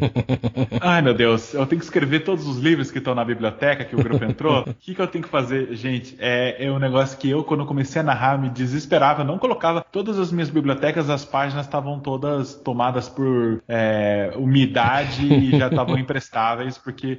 E aí eu aprendi uma técnica de você fazer o livro o, o, livro de Schrödinger, assim, o livro que pode ter aquela informação, pode não, depende de, de vários fatores. Então, é, você coloca uma biblioteca lá e você só dá um resumo do que, que se trata aquele livro. Ah, esse aqui é um livro de botânica. Esse é um livro mais sombrio, parece ser um livro sobre diabolistas e coisas assim. Aí o cara, ah, eu quero ler o livro, então falou assim, calma, você vai, você vai gastar quantas horas da sua vida nessa dungeon lendo esse livro? Lembra, lembra que ler é uma atividade que leva tempo, então você não precisa apresentar a história toda desse livro para o jogador quando ele fala que quer ler. Ler leva tempo, uhum. ler demora. E livros, principalmente de D&D, eles podem ser escritos de uma forma que são quase sabe, ilegíveis a letra da pessoa é difícil de entender, então cada página você vai ler vai levar uma hora, cara, para decifrar uma página. Ah, beleza, então na hora que o grupo for para descansar, eu vou ler uma página. Aí, beleza, você já tá com um livro sobre controle. Digamos assim, você Exato. tem tempo para pensar numa informação legal para colocar ali. E eles não podem ver múltiplos livros, né? Não, o Cello geralmente faz isso e aí a gente tem as informações em downtime, sabe? Uhum. Não tem, né, na hora, assim. Na hora do jogo, só dá uma resumida, mas aí ele passa essas informações. Ou é um livro que ele um te livro... dá uma coisa fixa. Você tem um livro da região então, qualquer teste de história que você fizer enquanto você está em posse desse livro, você vai ter vantagem enquanto você estiver nessa região. Porque pode ser que você tenha folheado isso no seu livro enquanto você estava dando umas lidas, entendeu? e pronto. Ele é um livro que ele te dá uhum. uma coisa mecânica. Ele é um pertence que está com você, que te dá vantagem em teste de história enquanto você estiver nesse país, entendeu? Que a história de Cormir. Enquanto você estiver em Cormir, como você tem esse livro e você sempre está folheando. Se a pessoa ele... lembrar, né, que a pessoa tem o personagem ah, é, lembrar, é, você bônus, bônus é aquela coisa, né? Se lembrar, lembrou. Se não lembrar, é culpa do jogador. Ele que não lembrou que tem.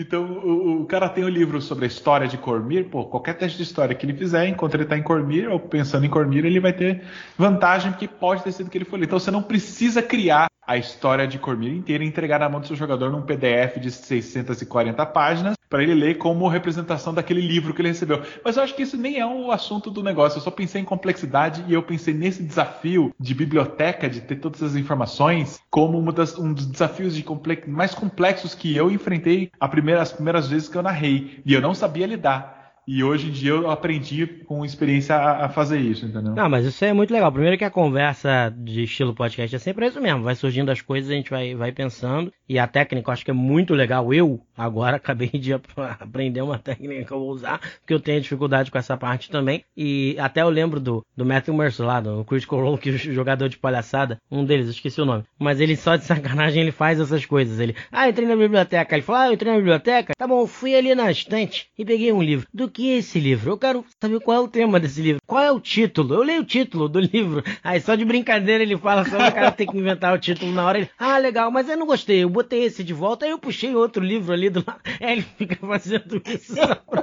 só pra brincar, tipo, questão na stream, né? O processador, o processador do Matt Mercer queimando já nessa hora de tanto é. ter que improvisar. Né? Uma piada da live dos caras, mas aí ele fica fazendo esse tipo de coisa. Abro na página 56, o que tem nela? Eu abro na página tal. Mas enfim, aí a gente já respondeu as duas. A última aqui, a gente meio que já respondeu em uma dessas aí que a gente estava falando, que é todos os meus jogadores eles nunca jogaram RPG na vida. Como é que eu faço para eles se soltarem? Aí essa eu falei que eu responder primeiro. Como eu disse, eu acho que a gente já falou bastante disso aqui. A primeira coisa é entender que, primeiro, nem todos precisam se soltar. Como eu falei, tem jogadores que gostam de ouvir os outros jogando, ver os outros jogando, ver, é, viver o mundo, tá naquele mundo e tal. Então, não necessariamente aquela pessoa precisa se soltar. É, além disso, se você acha que eles podem se soltar, é, até indo com o que a Helena tinha falado, fala com eles e, e, mostra, tenta mostrar de alguma forma que aquilo é, que é legal. Se eles quiserem se soltar, eles podem, que vai ser legal. É, recompensa, dá um, uma inspiração, dá alguma coisa que, que faça as pessoas entenderem que você, como mestre, gosta daquilo, valoriza aquilo e que o ambiente é seguro para que aquilo é, seja feito, que as pessoas vão se soltar naturalmente. É, de vez em quando, é, você pode, é, como eu já falei em outros programas, colocar algumas coisas que sejam ligadas àquele personagem. Você bota um personagem para puxar papo com aquele personagem do nada, entendeu? É, ou coloca coloca alguma coisa que é emocionalmente ligada àquele personagem para forçar aquela pessoa a agir um pouco mais. E se você perceber, aí, aí você tem que ter um pouco de né, empatia, que é você perceber que a pessoa gostou, que ela se soltou legal, aí você vai fazendo mais isso, devagar. E às vezes não vai ser na primeira sessão, não vai ser na segunda sessão.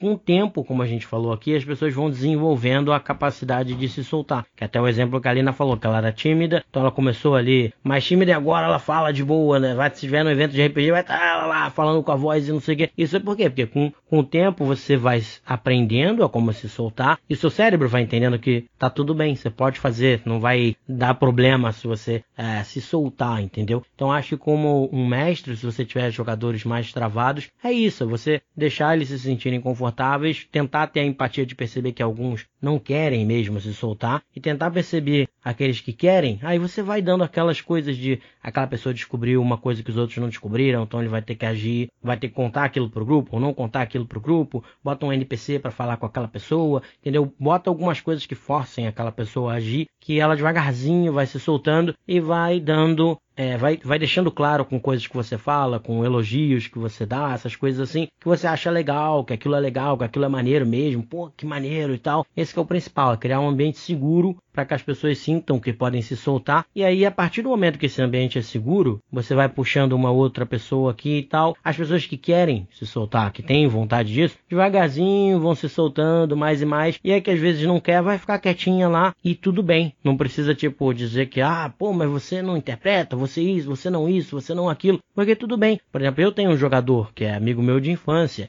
E ele interpreta legal, interpreta uma outra coisa legal. Mas, por exemplo, o que ele gosta mesmo é do combate. Ele gosta da parte de interpretação e tal, mas ele gosta até jogador de Dota aí, né? O cara gosta de fazer as builds, fazer não sei o que. E aí você tem que respeitar isso e fazer até aquilo que vocês falaram que é tipo, o que eu chamo que é tipo uma montanha russa, né? Que você tem momentos mais quietos, que é mais interpretação e tal, porque tem gente que gosta disso, então vai dando aquela interpretação e do nada você tem aquele movimento mais brusco, batalha, combate, aí de repente são uma ou duas sessões dentro de uma dungeon com os caras explorando tudo, aí depois tem uma sessão ou metade de uma sessão mais calma, mais interpretativa, até porque mesmo que o cara goste de combate, se for só combate, combate, combate, combate, combate, é, não vai dar. É, a pessoa enche o saco. Até quem gosta vai encher o saco, né? O pessoal gosta de montanha russa porque tem emoção. Então você precisa ter essa variação de, de emoções. Agora tá mais calmo, agora tá mais acelerado. E aí, se você fizer isso, você acaba agradando quem gosta de combate, quem gosta de interpretação. E, e devagarzinho, como eu falei, como a pergunta é mais como se soltar, devagar, é, você entendendo o que as pessoas gostam, elas vão se soltando. Aí daí você vai ver que o cara que às vezes estava quietinho, quando chega no combate, lidera todo mundo, organiza a parada, faz o combo, não sei o que, aí você vê, ah, então na verdade estava mais quieto que de repente uma pessoa que gosta mais do combate. Aí a outra é, começa a investigar tudo na dungeon e tal. Você vê, ah, aquela pessoa é uma pessoa que gosta mais de investigar as coisas e não de ficar conversando numa festa. Então cada um, você vai começando a perceber que cada um tem os seus gostos. E você vai puxando devagar e dando o momento para aquele jogador, para aquela jogadora brilhar, entendeu? Você vai começando a aprender a como fazer isso. E eu acho que é isso, entendeu? É a minha visão em relação a, a isso aí. É, já esquecendo de, de falar o nome, foi o Lorenzo Machado que mandou essa pergunta aí. É, é só para dar o nome da pessoa. Mas vai lá, Tchelo. Grande Lorenzo. Excelente nome. É, me lembra de Lorenzo Lamas, mas enfim. É, uma dica que eu adicionaria, porque acho que você já deu uma resposta bem completa. É, eu, eu, imagino que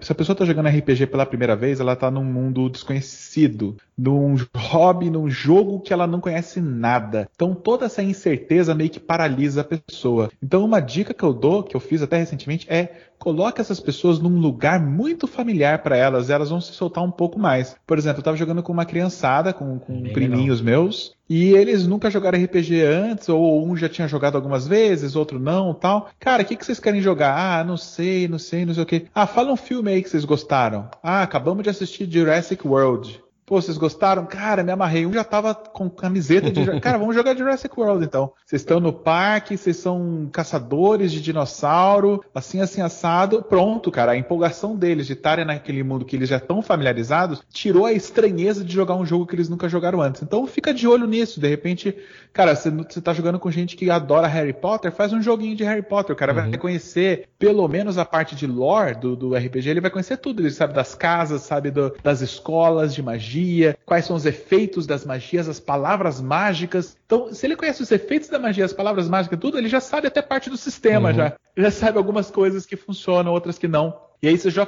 só coloca o RPG como o motor dessa diversão que o cara já está familiarizado. Ele vai se sentir um pouco mais em casa e aí ele acho que se solta um pouco mais. Só para completar, porque você falou, aconteceu exatamente isso que você falou, que eu tinha um sistema de Harry Potter que a gente jogava, mas ele evoluiu, foi se tornando outras coisas. E aí, eu e os meus jogadores, a gente assistiu a série que eu acho que até foi cancelada, eu acho, mas é Maldita na, na Netflix, que é tipo, é tipo uma crônica arturiana, só que seguindo a história da Dama do Lago, basicamente. E aí o pessoal gostou muito da série, tava empolgado com a série, aí um jogador falou exatamente isso. Pô, cara, eu gostei pra caramba. Faz aí, pega aquele sistema de Harry Potter e adapta pro, pra essas crônicas arturianas com fei, com não sei o que e tal. Eu falei, pô, vocês estão pilhados pra fazer isso? É, não faz aí, isso aí. Aí eu fiz. A gente jogou e eles gostaram pra caramba, mas foi exatamente isso que você falou, só porque eu lembrei. É, eu, eu achei assim, a, a, as ideias de vocês super completas, só pra, pra ter, adicionar um, um negocinho. É, você Bom, duas coisas que eu tinha pensado. É, um, conhecer os seus jogadores, uhum. né? Que, é que, é um pouco do que o Thiago falou, de, dessa questão do, do mundo e tal. Mas uma coisa importante para as pessoas se soltarem e elas se sentirem seguras, você precisa é, é saber se tem algum gatilho. E tomar uhum. cuidado para não tocar nesse gatilho. Então, talvez ter uma conversa com, com, as pessoas, se você não conhece ali ninguém, né? Ou se tem pouco tempo, ter uma conversa,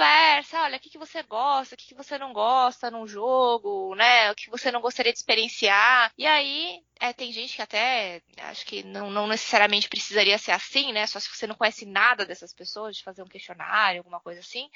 Mas é assim, é só pra pessoa evitar gatilho, né? E, e trazer essas pessoas, então, para esse é, mundo meio que conhecido. E a segunda sugestão é assistir uma live de jogo, de repente. Pode ser que. Eu sei que muitas pessoas não gostam de assistir live, né? As pessoas gostam, às vezes, de jogar direto. Mas só pra pessoa entender a estrutura do jogo, sabe? Porque às vezes nem sempre você explicando, a pessoa vai entender tão rapidamente quanto ver, de repente, sei lá, 30 minutos. Você pode escolher aí alguma live que você goste de jogo, um grupo que você acha que seja, seja bacana, seja divertido, né? Que, que traga experiências divertidas, que as pessoas percebam que elas vão se divertir. Ela assistir um pouco disso, sabe? Antes de, de começar a jogar efetivamente, eu acho que às vezes pode ajudar também. É, e desmistifica, né? Ah, o que, que é o RPG? Não, às vezes a pessoa tem uma concepção já, um preconceito até às vezes com RPG, às vezes viu é, programas sensacionalistas dos anos 90 que detonavam RPG, viu alguma coisa do tipo, e a hora que ele vê o que é mesmo RPG, ele fala, cara, é isso RPG? Esses bandos de nerd aí comendo Doritos é RPG? É. Aí pode ter dois efeitos. O cara pode até se decepcionar e falar, ah, então eu não quero, eu queria um bagulho sinistro, né? Eu queria. Mas pode, assim, é bom a pessoa saber onde ela tá pisando e, e realmente ver online é, é, um bom caminho. É, e uma coisa que eu achei que eu acho muito legal é assim, principalmente jovem que estão começando, né? Diferente da gente, meu, do nosso, que a gente, tipo, tinha 12 anos, era muito criança, né? Eu, eu uhum. pelo menos, me considerava, assim, muito criança. Então, é hoje, quando você vai jogar com, com esse, por exemplo, a gente foi jogar com Jurassic World, né? Por exemplo, com, com os primos do Cello, que são crianças e tal. Cara, eles pegaram muito rápido, mas muito rápido, entendeu? Então, é, já tinham visto o jogo e tal, mas assim, na hora você explica e tal e a pessoa tá comprada de que ela quer um jogo de imersão, ela foi muito legal, né, Tchê? Ele, eles entraram é. no personagem, a gente não precisou fazer literalmente nada, mas assim, eles já assistiam o uhum. nosso canal, então meio que talvez eles já tivessem já um pouco dessa coisa de saber como que é um jogo, né?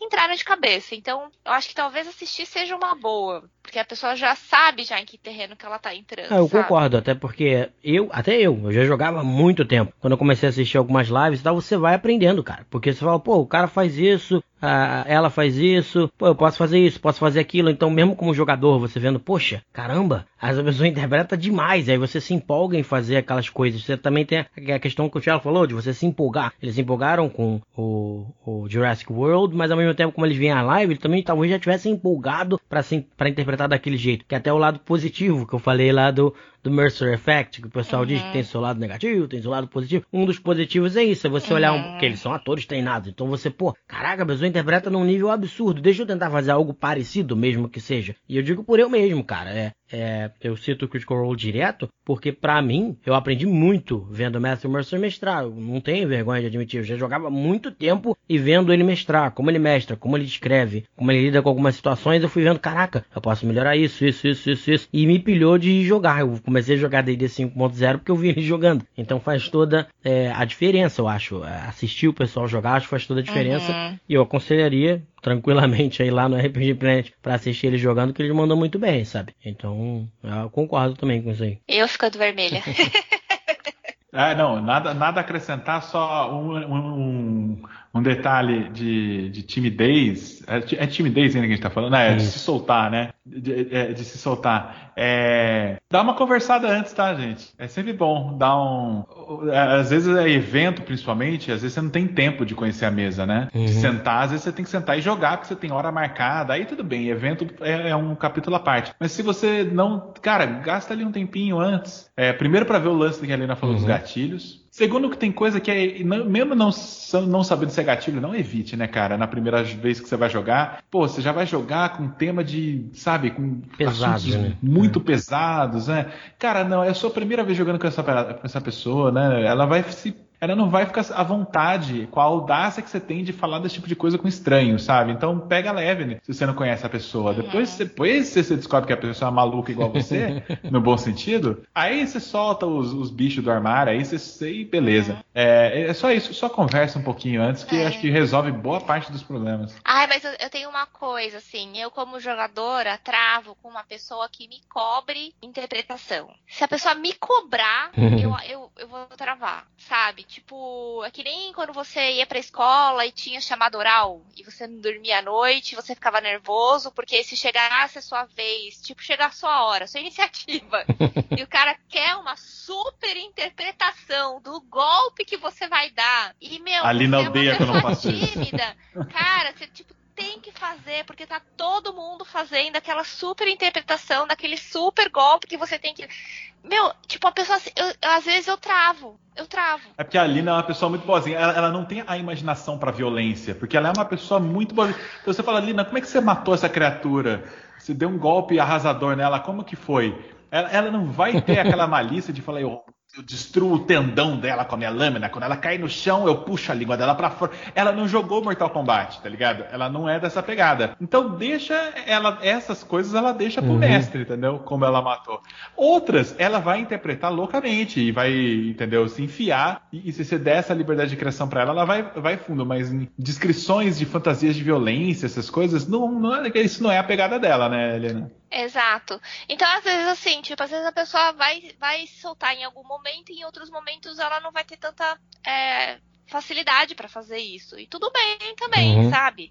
Só cuidado para não cobrar essa pessoa e essa pessoa se inibir ainda mais. Uhum. Claro que a gente tem que tentar evoluir, e eu tento melhorar, entendeu? E eu sei que eu tenho diversas falhas e que eu preciso melhorar como jogadora um milhão de anos. Mas, é, às vezes, é, principalmente isso no meio de outras pessoas, que às vezes você nem conhece aquelas outras pessoas, e você receber um dedão na cara, assim, você fica mais tímido ainda. Então, tenta evitar esse método aí meio de professor, sabe? Que eu acho que, que é bom. Sim, que é, o importante é a galera estar tá se divertindo também. A pessoa deixa Exato. que a própria pessoa, que eu falei, né? Eu gosto muito da filosofia taoísta, ela é meio que assim. É a própria pessoa que encontra o caminho dela e vai melhorar. Você pode no máximo ajudar aqui e ali, dar uma ajudadinha, mas não é você que vai forçar aquela pessoa a encontrar o caminho dela. Ela que encontra, né? O, o caminho dela. Acho uhum. que isso uhum. responde bem essa, essa última pergunta, então eu queria só abrir para vocês também. A gente já falou do RPG Planet, mas se vocês quiserem falar um pouquinho, ou algum projetinho que tenha vindo aí, qualquer coisa para vocês poderem fazer um jabazinho aí do, do RPG Planet também. E o pessoal, por favor, vá lá seguir e acompanhar o trabalho deles lá. Valeu, valeu, Léo. Bom, para quem não conhece a gente, não conhece o nosso canal, youtube.com/rpgplanet, e hoje eu queria falar do Relatos Insólitos, que é o nosso sistema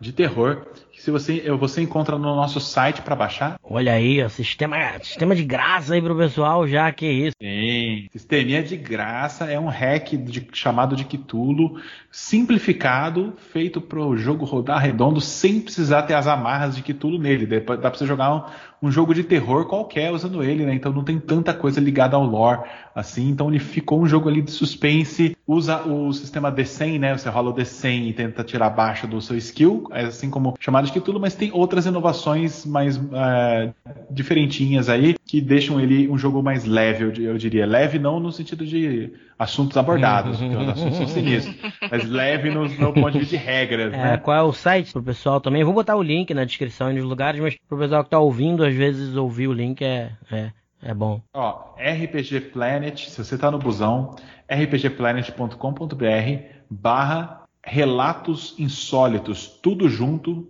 minúsculo, tá? Tudo bonitinho, pequenininho rpgplanet.com.br barra relatos insólitos. Lá vai ter um formulário para você preencher que você ah, entra no nosso mailing. Aí você recebe o PDF do playtest por e-mail e toda vez que a gente tiver uma atualização das regras, a gente vai mandar um novo e-mail com a versão atualizada do PDF. Então, a gente não vai ficar fazendo propaganda, né? Não se preocupe, não vai ficar com um monte de, mão de spam na, na, sua caixa, só vai ter coisas relacionadas ao Relatos Insólitos e, e você vai receber lá a ficha de personagem, essas coisas e novas atualizações. Se você já está está satisfeito, aí você pode cancelar a inscrição a qualquer momento, mas fique por lá que vai ter sempre coisa nova, aventuras e coisas assim, então vai ser é, sempre legal.